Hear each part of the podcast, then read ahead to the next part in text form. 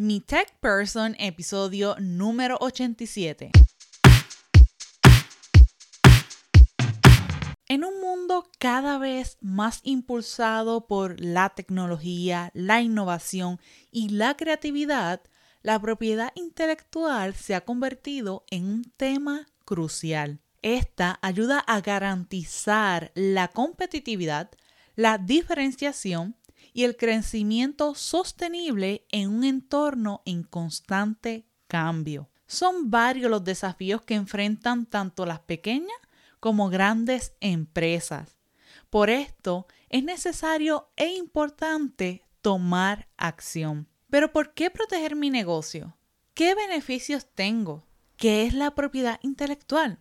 ¿Cuándo es el momento indicado para comenzar a proteger mi negocio? Sobre propiedad intelectual, protección, creatividad y mucho más, lo hablamos con la licenciada Zaragoza. Te doy la bienvenida a un episodio más de Mi Tech Person. En esta ocasión vamos a estar hablando sobre propiedad intelectual, un tema que es súper importantísimo y yo diría que en estos momentos tiene un gran peso por el contexto histórico en el que estamos viviendo. Y me emociona muchísimo porque nuestra invitada es una apasionada de estos asuntos. Para mí, la prevención lo es todo. Tener un negocio implica no solo inversión de dinero, sino que también de tiempo. Y si no proteges lo que con tanto esfuerzo, ilusión y dedicación te ha costado, lo puedes perder en un abrir y cerrar de ojos. Pero como yo no soy experta en estos temas, decidí invitar a la licenciada Zaragoza, que nos va a iluminar y dirigir en estos mares. Licenciada, bienvenida a mi Tech Person. Hola, hola, gracias por la invitación. De verdad estoy bien emocionada aquí para eh, iluminar a la gente e impartir conocimiento sobre este tema tan complejo. Sí, ese es el asunto y que más adelante quiero hacerte una pregunta relacionada con eso porque nos creemos que lo podemos hacer solitos, pero realmente necesitamos dirección en el proceso. Pero para poder adentrarnos en el tema, es necesario hablar de tu historia.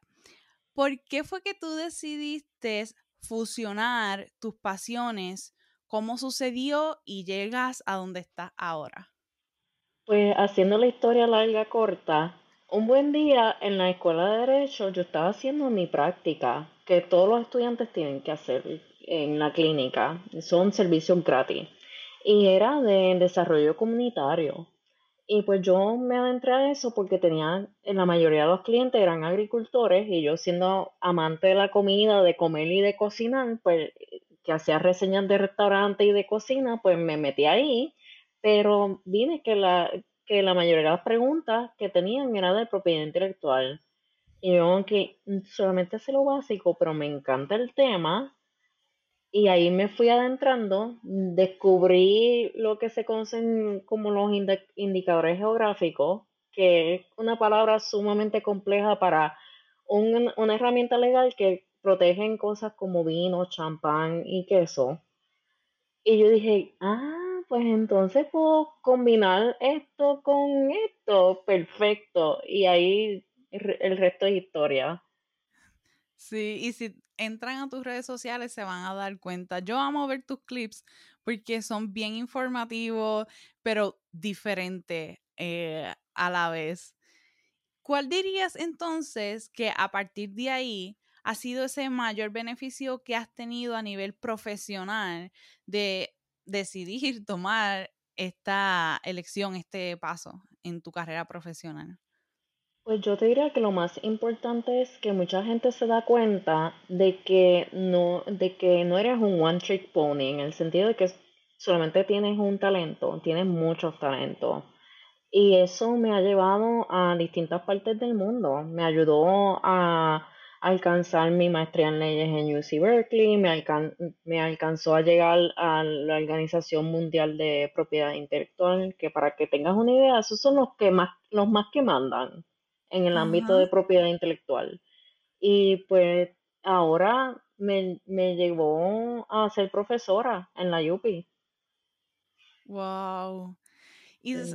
sabes algo que me parece interesante que hablas de, los talentos y en mi caso hubo un momento de que pues realmente somos bien creativos, los empresarios somos bien creativos y para mí fue como que, ¿qué hago? Pero tú supiste potenciar todo eh, y fusionarlo y que somehow eh, yo hago un poco de eso, pero en tu caso como se ve más, um, más tangible, por llamarlo de, de una manera.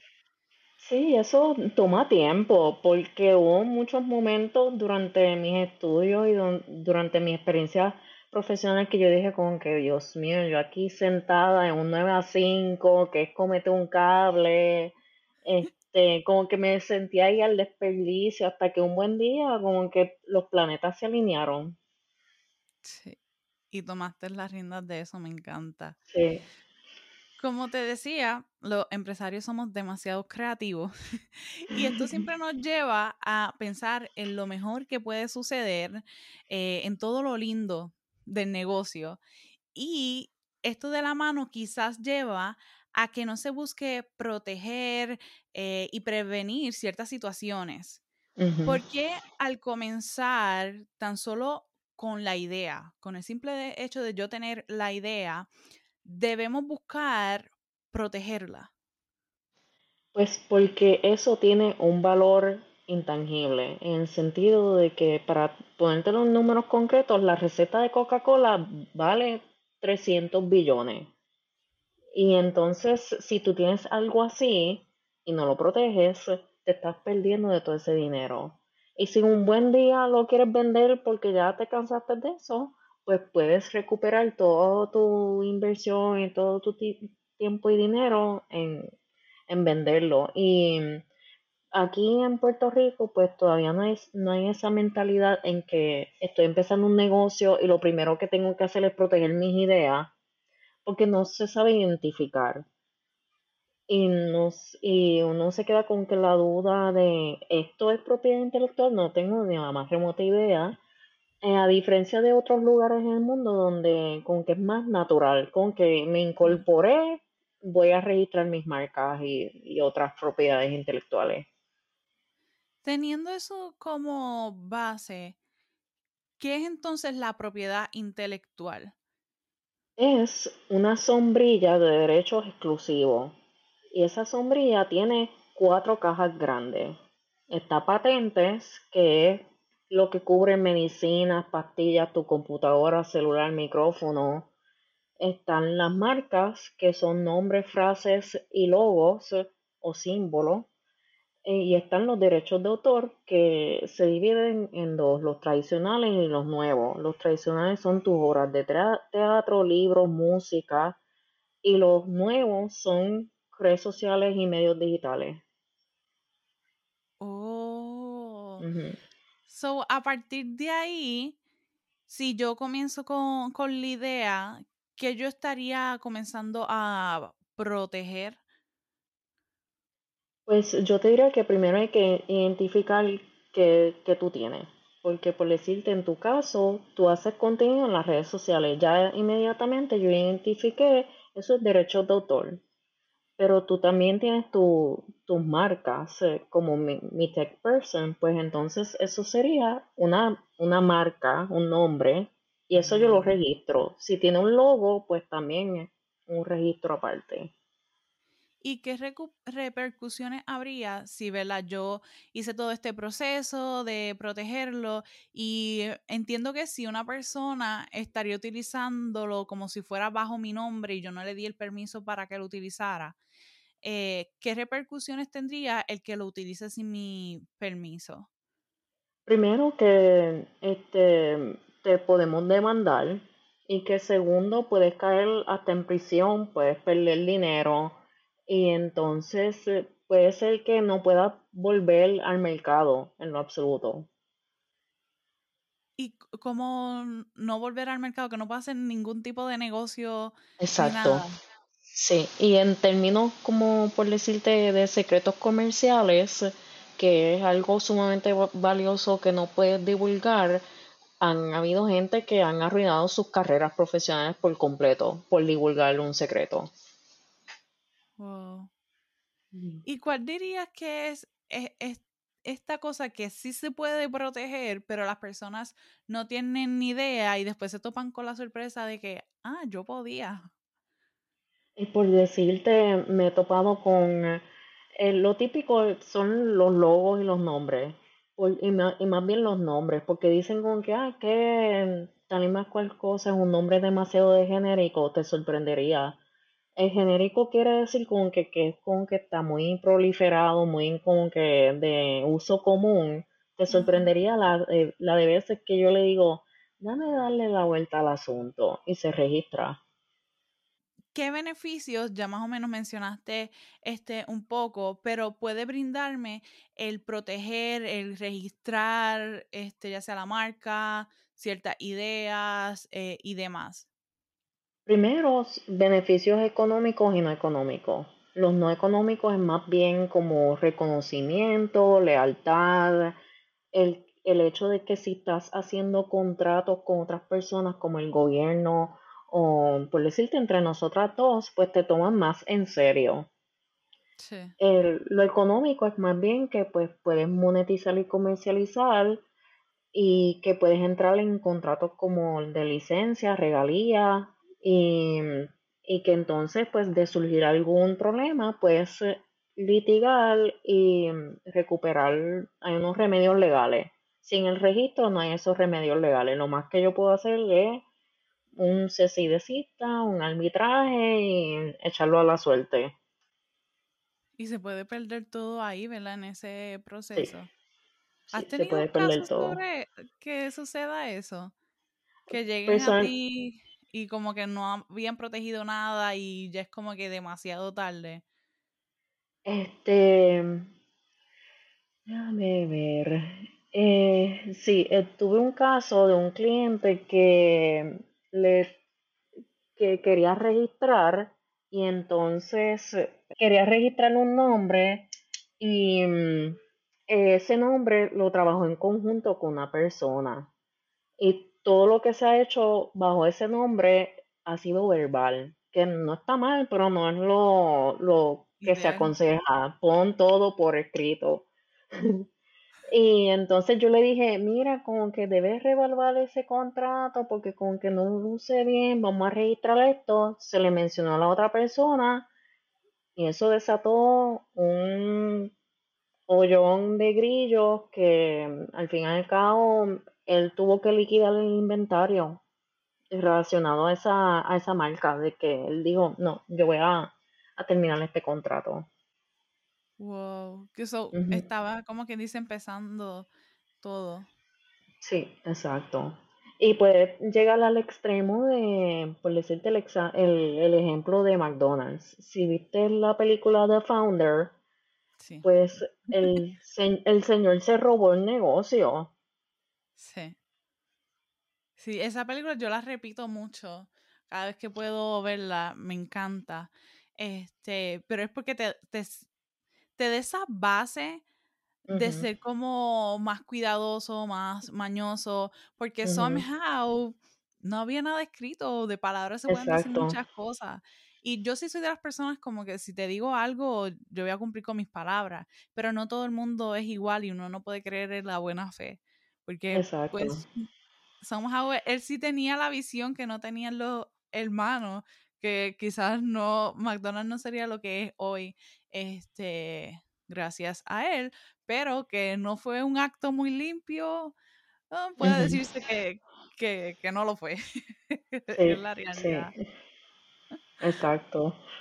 Y usualmente, no sé si este es mi pensar, y más yo diría por nuestra cultura aquí en Puerto Rico, se cree que porque un small business está comenzando, es pequeñito, no está en riesgo, o no está en una posición de vulnerabilidad y que realmente no es necesario proteger nada, ni registrar, ni nada.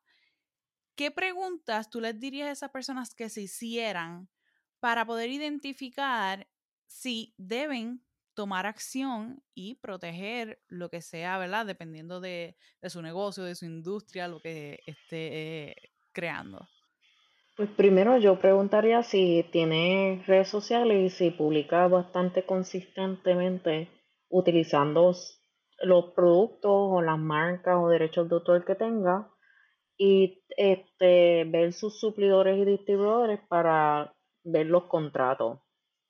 Y entonces advertirles que son los más vulnerables, porque ¿qué pasa? Hay varias cosas en contra del pequeño y mediano empresario. Uno, las grandes empresas, que son los primeros que se copian y que ven algo súper chulo y dicen, ah, me gusta eso, y por ahí mismo este, se lo roban y no te dan crédito, ni tan siquiera el dinero. Y que también ahora está la inteligencia artificial. Y pues ahora con espacios como lo era Etsy, pues es un espacio que tú dices, ni lo voy a considerar porque primero me dejan sin chavo y que segundo, lo único que están vendiendo son eh, es arte hecha por eh, inteligencia artificial. No, olvídate. Es cierto, yo vi un, un caso, bueno, varios casos, este, en un video de que creo que era Shane, este, que estaba Ujú, cogiendo varios diseños de, de Sí. artistas, eh, ¿cómo se llama? Individual o, o, ujú. eh, este, que habían creado estas piezas y ahora Shane las había cogido. So, somehow estas personas, ¿cómo pueden um, proteger esos diseños en estas situaciones? Como que si siempre va a tener un diseño nuevo, cada diseño hay que protegerlo, o en ese caso es como prote- hay una sombrilla que es como que todo lo que yo haga tú no lo puedes replicar. Este, bueno, lo malo de la propiedad intelectual es que est- está por todo por separado. El mejor ejemplo que yo puedo dar es eh, de los zapatos eh, Doc Martens. Los Doc Martens está la marca Doc Martens, pero la suela de ellos se llama Airwalk. Eso es una patente. Y el diseño de ellos este, es tan reconocible que yo sin, con, nada más con enseñarte el zapato, tú lo puedes reconocer. Y eso es un trade dress. Pero en- entonces los colores en particular también son una marca. Y cualquier cosa que esté en papel relacionada a ese zapato son derechos de autor. Ahí ya yo te he mencionado fácil como 10 tipos de propiedad intelectual que yo tengo que registrar por, zapa- por separado, nada más para un zapato. Y entonces en ese caso de Shane, que es el caso más, em, más grande de, de, de class action de, de propiedad intelectual, es que todos ellos se juntaron y no, eh, lo bueno de los derechos de autor es que no tienen que estar registrados no, porque ellos es, funciona como que automático. Siempre se Ajá. sugiere registrarlo, pero funciona automático. Ellos se juntaron y dijeron, ok, esto es lo mío, esto es lo mío, lo identificaron todo y demandaron a Shane. Y pues eh, se ve que Shane va a perder. Y este probablemente no va a durar mucho, va, va a ten- van a tener que cerrar. ¿Tú crees? A mí me está, porque está bien fea la cosa. eh, y es algo histórico, que desde el día uno que ellos existieron, ese es el, ese es el mambo de ellos. Ajá. Y también lo que es la mano de obra y todos los issues que están saliendo. Es como yo al momento yo no lo he patrocinado ningún, de ninguna manera porque no, no me llamó la atención. Y más después de todas las cosas que he escuchado y visto, pues como que mm, no me encanta. Pero es interesante cómo se dan todas estas cosas y que siempre se piensan así también en compañías grandes, pero yo sé y, y lo que sea, doy lo que sea, de que también entre pequeñas, este, Ay, sí, pequeños comerciantes sucede lo, lo mismo. Si me sucediera, ¿qué sería lo primero que yo debería hacer si, pues, tristemente, aunque no esté registrada, pero es, es como que quiero tomar acción, ¿qué debería hacer? Primero, sal corriendo a un abogado. Si no tienen dinero para un abogado, siempre recomiendo la clínica de la Escuela de Derecho de la Universidad de Puerto Rico. porque ahí los estudiantes trabajan en conjunto y te pueden resolver el asunto y la mayoría de las veces te sale gratis, pero si no, ab- eh, abogado. Y de ahí yo puedo evaluar qué es lo que está pasando. Siempre se empieza con cese y desista. Y el cese y desista, pues usualmente es una carta, pero muchas veces la gente no le hace caso a la carta, así que yo te llamo. Yo consigo tu teléfono, tu correo electrónico, y, mira, ¿qué es que lo que está pasando? Y esto y esto y esto, por favor. Y, y entonces, si ese por favor no funciona, pues entramos a un contrato de negociación, donde entonces siento a las partes y mira, esta es la que hay. Este, por favor, este, vamos a aclarar las cosas antes de que esto se empeore y tenga que referirse al litigio.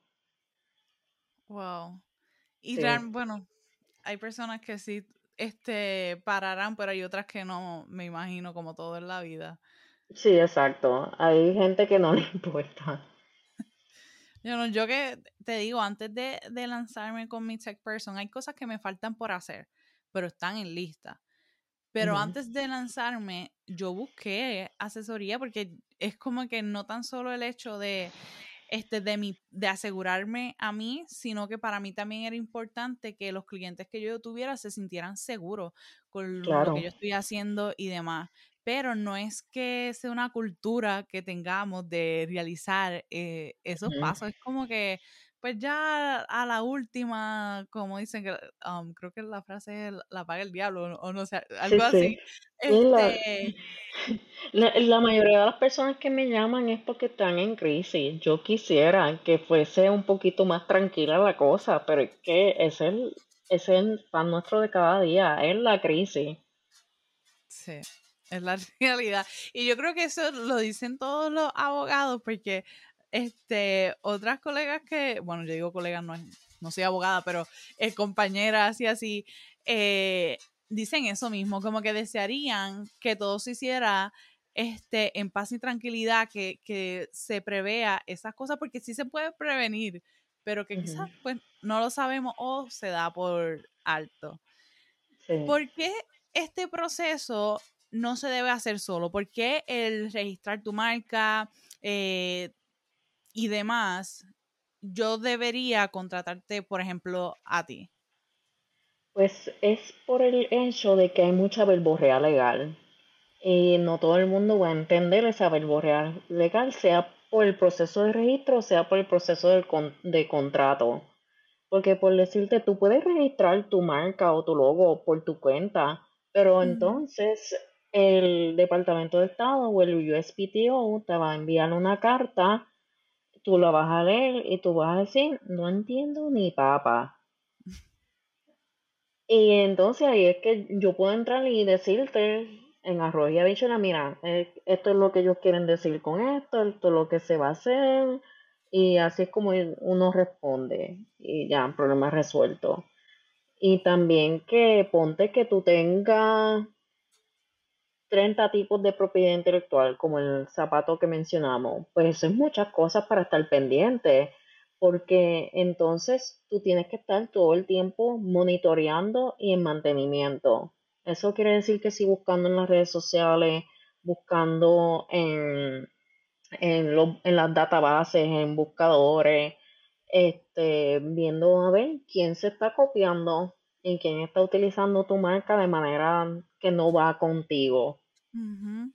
Y eso te, te va a coger tiempo. Tú quieres concentrarte en tu negocio, no estar ahí horas interminables en, en TikTok buscando a quién se está copiando. Exacto. Y también el hecho de que puedes invertir el dinero en registrarlo, pero si ya había alguien con ese mismo nombre, logo y demás, perdiste el dinero, ¿verdad? Todo depende de quién vino primero, porque todo es la, una carrera de quién solicitó para registro primero. Y de ahí yo puedo partir en quién se le ocurrió primero la idea. Eh, basado en evidencia de tu famoso screenshot o tu portafolio, yo puedo ver quién fue el que hizo qué y decir como que mira, yo sé que fulano registró primero, pero yo me lo inventé primero, así que me voy a pon- oponer, quita ese registro, pon el mío. Y lo bueno es que ah, por más que tú te sientas que estás tarde en el registro, el registro es una de las pocas cosas que es como medio, yo lo llamo retroactivo, en el sentido de que, por decirte, tú has estado utilizando tu marca desde el 2008, pero ahora es que vienes a, a registrarlo.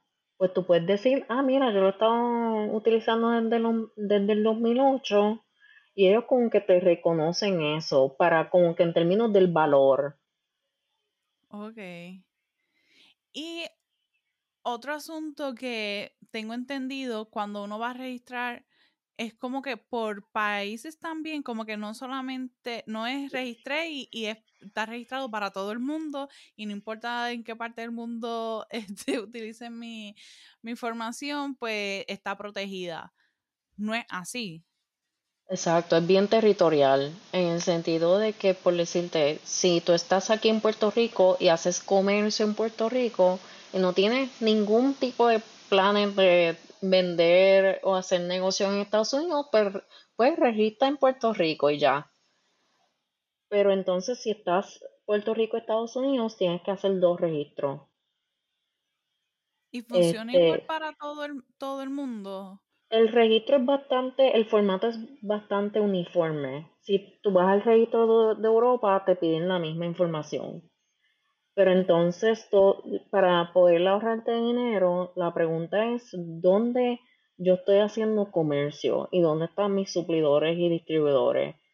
Porque si, si la mayoría de mis actividades es Puerto Rico, Estados Unidos, pues se registra en ambos sitios y ya. Pero si entonces vemos que hay mucha actividad en Ponte Latinoamérica, pues hay que ver, ah, pues mira, específicamente Colombia, pues se pide protección ahí. Sí, ahí las estadísticas van a ayudar mucho también. Sí, exacto, las estadísticas ayudan porque entonces si hay un registro internacional de la Organización Mundial, pero no sale nada de barato. Oh, y si se registra primero ahí, ya no habría que hacer independiente por países? Bueno, lo que, lo que pasa es que ellos em, siempre se sugiere la, de la forma larga, de como que empezar desde, por decirte, si es Puerto Rico, empieza Puerto Rico, Estados Unidos, el mundo. No puede al revés, porque te van a decir, ah, este, eh, el proceso está incompleto porque tienes que registrar primero en los, en los sitios que me indicaste. Ok. Sí. Eso está interesante. ¿Cuál dirías que es ese mayor mito en cuanto a, propiedad intelectual que todo el mundo se lo cree? Que cree que es la mayor verdad, pero lo sentimos, no es así. Este, Yo te diría que, eh, por lo menos que lo, que yo he observado es que primero, en que la gente se frustra mucho con decir con que, ah, que no, no cumple con los requisitos, no es propiedad intelectual. Y yo digo, mm, te sorprendería. Probablemente lo es. y entonces hay que ir en la investigación. También he tenido casos en que el totalmente opuesto, con que se creen que hicieron la gran cosa, no, que, este, ¿cómo te digo? De la forma más amable que eh, hmm, no lo vas a poder registrar porque está demasiado de genérico, descriptivo, no es nada de innovador. Pues otra también. Sí. sí, y va a tener que ver mucho también que si son los egos, este, los attach también con nombre y cosas. para cerrar, ¿qué nos podrías decir eh, sobre propiedad intelectual que debemos llevarnos y tener presente de aquí en adelante si queremos, si están empezando con su negocio o ya llevan tiempo? Primero, no le tengan miedo. Eh, para eso estamos aquí, para ayudarlo, gente como yo. Y que segundo, registrenlo. Este, y que entonces eh, no tengan miedo a ser creativos en el sentido de que sí están las leyes por una razón. Pero dentro de esas leyes uno puede ser tan y tan creativo de que yo he visto tantas y tantas cosas que yo nunca en mi vida hubiese pensado que son propiedad intelectual y que se pueden proteger. Sí, es algo que yo he visto, yo amo Shark Tank. Este, y usualmente es más bien, este, hablan de lo de las patentes, pero patentizan cosas que yo me quedo como que, ah, eso, eso se puede hacer. Y es, sorprendente. Y por ahí es que he aprendido un poquito sobre esto. Exacto. Ahora sí, llegamos a la parte final de la entrevista en donde cada persona que comparte conmigo en este espacio le deja una pregunta al siguiente invitado y en tu caso, tu pregunta te la dejó Nitsa Santini y dice así, ¿has encontrado tu propósito y cómo pretendes utilizarlo para impactar vidas? Yo te diría que sí he encontrado mi propósito. Mi propósito es hacer la propiedad intelectual más accesible y más eh, y, menos intimidante, más friendly. Y entonces, este, lo que quiero impactar en mi, como que aquí sin presupuesto, con todo el dinero en el mundo, quisiera impactar a la industria agrícola porque son los más afectados y son los más olvidados. Pero mientras tanto, mientras esta empresa crece, pues ir impactando gente que muchas veces las grandes firmas de abogados se olvidan, pues porque no es el cliente grande. Sí, tienes toda la razón y, te secundo mucho en eso, y especialmente lo, lo que es la comunidad agrícola, porque mi, mi familia, mis tíos trabajan en la agricultura y han sufrido mucho por eso mismo. Este, y tristemente, pues, surge lo que ha surgido en, como en nuestra historia. Ahora ha llegado tu turno de dejarle una pregunta para la siguiente persona que va a compartir espacio conmigo. Eh, pues yo te diría que la pregunta es, ¿qué cosa has, eh, has experimentado en tu vida que tú puedes decir, eso es lo más random al carete que yo he visto en mi vida? me gusta. Es bien diferente a, lo que he tenido. Me gusta, me gusta. Ahora, en los comentarios me gustaría que nos dejaras saber qué opinas sobre este tema y qué te llevas sobre este episodio licenciada, ¿en dónde te pueden contactar, escribir y demás? Pues me encuentro en Facebook, Instagram y TikTok. Me pueden encontrar como Zaragoza Caleales, que sí, es una marca registrada. Yo misma la registré. Dando cátedra. Dando cátedra. Sí, lo incito de verdad que vean su contenido porque es bien friendly y aprendes un montón. Yo amo tus clips. Gracias. Ahora sí, recuerda que cualquier esta información adicional que quieras recibir, todo de tecnología y no tecnología, puedes registrarte en mi Tech Person diagonal newsletter para que recibas todo directito a tu email. Hasta la próxima. Bye.